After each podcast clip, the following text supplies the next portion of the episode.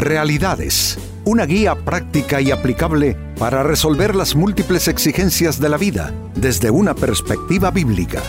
Con nosotros, René Peñalba.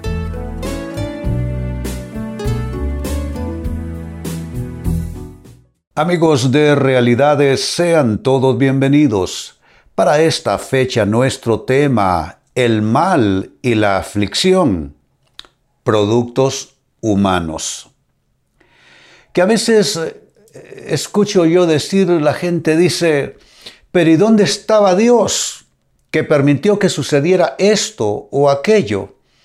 Pero yo me digo, ¿y dónde estábamos nosotros? ¿Qué estábamos pensando con la clase de mundo que hemos nosotros eh, creado porque hemos, hemos cambiado el mundo que Dios creó por un mundo creado por nosotros, donde hay guerras, injusticia, eh, hay, violencia, hay crimen, hay eh, drogadicción, hay migración eh, totalmente injusta por causa de las estructuras malignas que están gobernando las sociedades y los países. ¿Dónde, dónde ha estado el género humano en años y años de historia? Donde hemos traído al planeta Tierra y a la vida humana en un retroceso eh, dantesco. Así es que creo que es totalmente eh, inaceptable y desacertado decir dónde estaba Dios, porque la pregunta es dónde hemos estado nosotros creando tanto caos en el mundo. Así es que este es nuestro tema el mal y la aflicción, que son las marcas que definen prácticamente la vida humana hoy día, son productos humanos. Ese es nuestro tema, tema triste en esta ocasión. En el libro de Job, un personaje sufriente de la Biblia, encontramos la siguiente declaración, Job capítulo 5 y verso 6, que le da fuerza a la afirmación de nuestro tema. Dice así, el mal no germina del suelo, ni la aflicción brota de la tierra. ¿Qué está diciendo? Que no son como los árboles.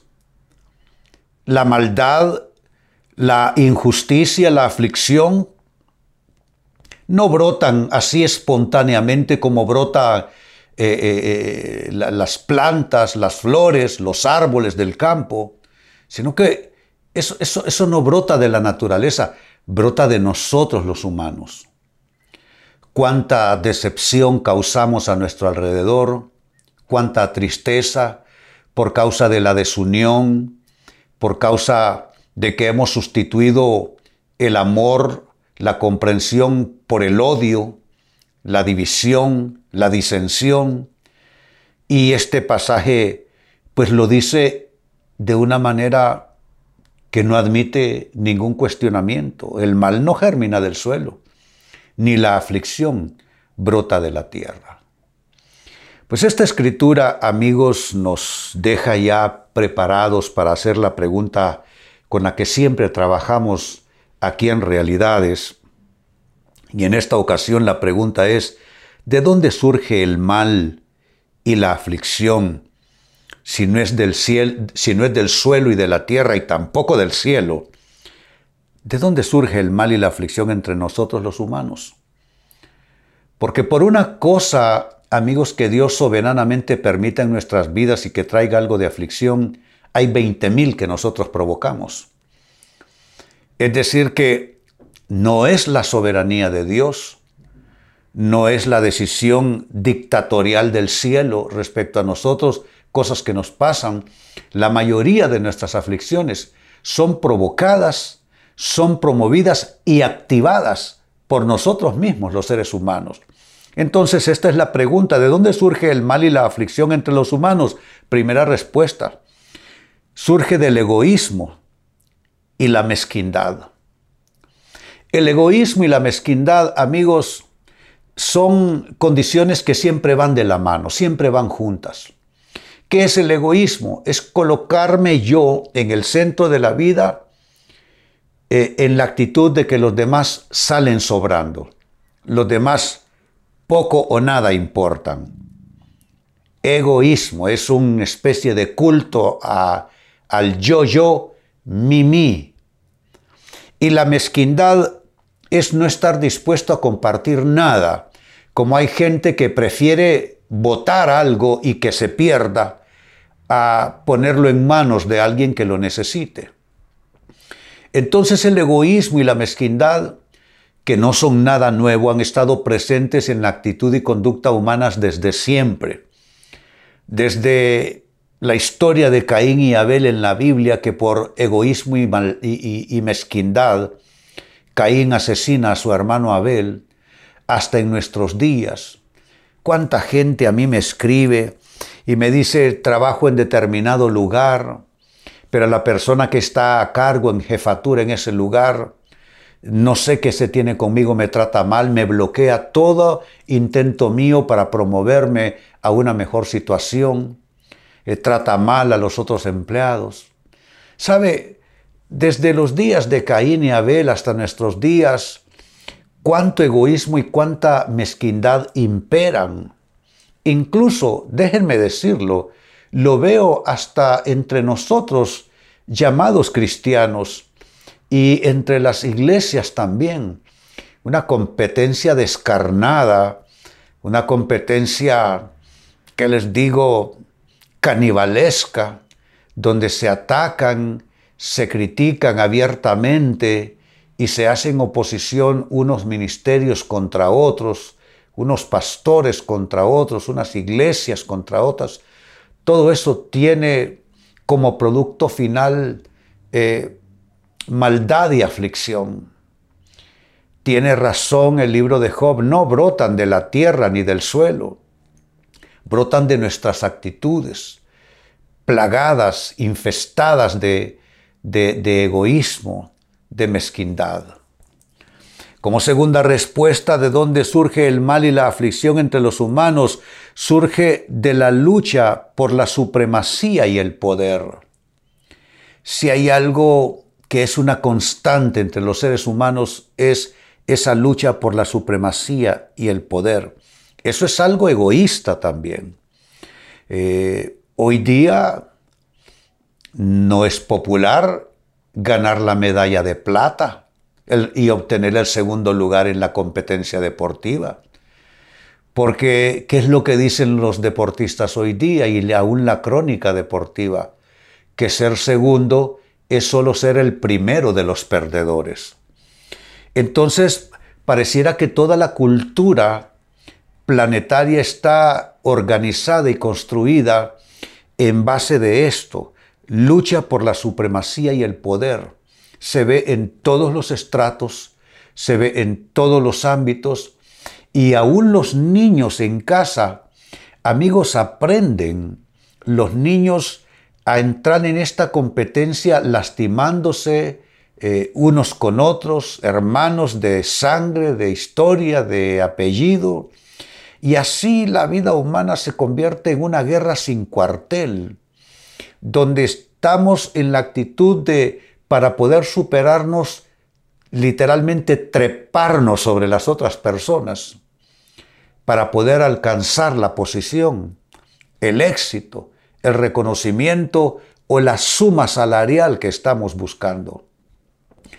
Cuánta traición genera eso, cuántas intrigas se eh, están fraguando constantemente. La vida humana es un caldo de cultivo hacia la destrucción, no dudemos al respecto. Y esto se debe eh, a lo que ya mencioné, el egoísmo y la mezquindad entre nosotros los humanos, y a esto le hemos sumado la lucha por la supremacía y el poder. Como tercera respuesta, también el mal y la aflicción surgen en los humanos de la envidia y la ambición sin límites envidia y aflicción. ¿Qué es la envidia para definirlo en términos simples? Envidia es malestar por el bienestar ajeno. Esa es la envidia. Cuando te muerdes por dentro, cuando a otro le está yendo bien o ha obtenido logros que tú quisieras para ti. Pero saben, lo saludable, lo sano, debiera ser en esto que los éxitos ajenos debieran ser un estímulo y una inspiración para nuestras propias búsquedas y, luchas por el bienestar y por el éxito. Pero eso de, de entrar en una pudrición moral y espiritual por causa de lo que otros han logrado o son, eso no nos ayuda en nada y esa, esa envidia se vuelve en una enfermedad que también termina con este otro derivado, ambición sin límites. Generalmente la persona enferma de ambición, eh, por supuesto que está enferma de envidia también. Yo no digo que no debamos ambicionar algo, yo no digo, no, no, no propongo aquí que, que, seamos personas eh, eh, pasivas, totalmente conformistas, no. Creo que normalmente un ser humano tiene aspiraciones por mejorar en todos los aspectos de la vida, pero que la sana ambición se convierte en una ambición enfermiza y sin límites que lleven a la persona a, envidiar, a, corroerse por dentro en, emociones y sentimientos enfermizos y contaminantes. Eso prácticamente es permitirse uno la autodestrucción moral y espiritual. Y no son miles, son millones de personas alrededor del planeta que están en condiciones semejantes. Y en cuarto lugar, con lo que voy finalizando, también otra respuesta a la interrogante de dónde surge el mal y la aflicción entre los humanos es esta. Surge de desoír la voz de la ley divina, la ley de Dios. Dios nos creó no para que fuésemos de conducta silvestre, sino que Dios nos creó y Él nos proveyó de ordenamientos morales, espirituales, eh, jurídicos inclusive, porque la Biblia es un libro legislativo también, está por, como gran ejemplo la ley de Moisés.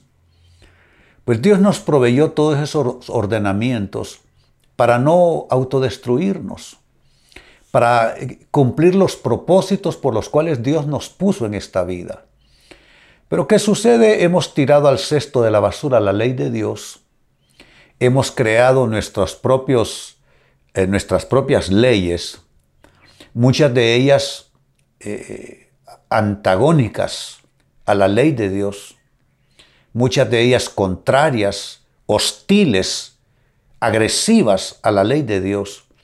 Y con eso solo hemos conseguido poner distancia en el Dios que nos creó y creador de todas las cosas y nuestras historias. Por eso tanta vida paupérrima, tanta, tanto desastre, tanta miseria, tanta destrucción, tanta frustración, porque preferimos establecer nuestros propios nichos de conceptos, de ideologías, de maneras de ver la vida, y con eso solo creamos una desconexión con el cielo. Y eso tiene al planeta en la agonía en que le vemos hoy. Así es que el desoír la voz de la ley divina ha hecho que surja con fuerza el mal y la aflicción entre nosotros los humanos. Vuelvo precisamente al texto bíblico que así lo afirma. Dice Job capítulo 5 y versículo 6, el mal no germina del suelo, ni la aflicción brota de la tierra, si no es así de dónde, de nosotros los humanos.